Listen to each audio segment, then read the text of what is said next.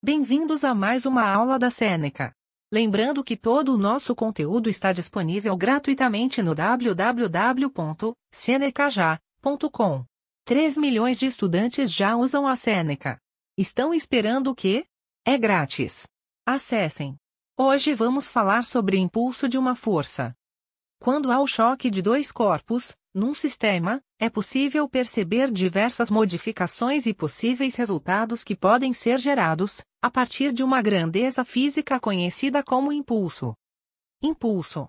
Normalmente usado para medir a variação da quantidade de movimento do sistema proposto, o impulso está diretamente ligado à força aplicada nos corpos e ao tempo necessário para a aplicação dessa força.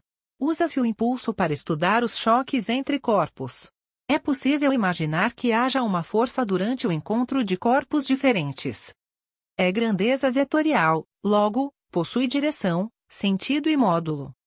A unidade-se de impulso é Newton vezes segundo. Como já sabemos, o impulso está diretamente ligado à força aplicada e ao tempo de aplicação dessa força. Matematicamente, igual F vezes ΔT. I é impulso.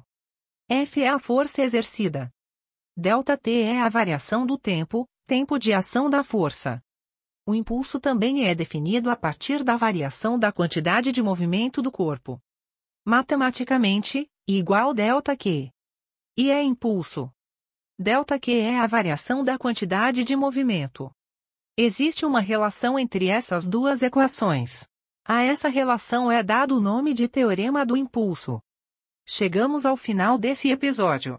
Lembrando que tem muito mais conteúdo, exemplos e exercícios gratuitos disponíveis no www.senecaja.com. Até mais!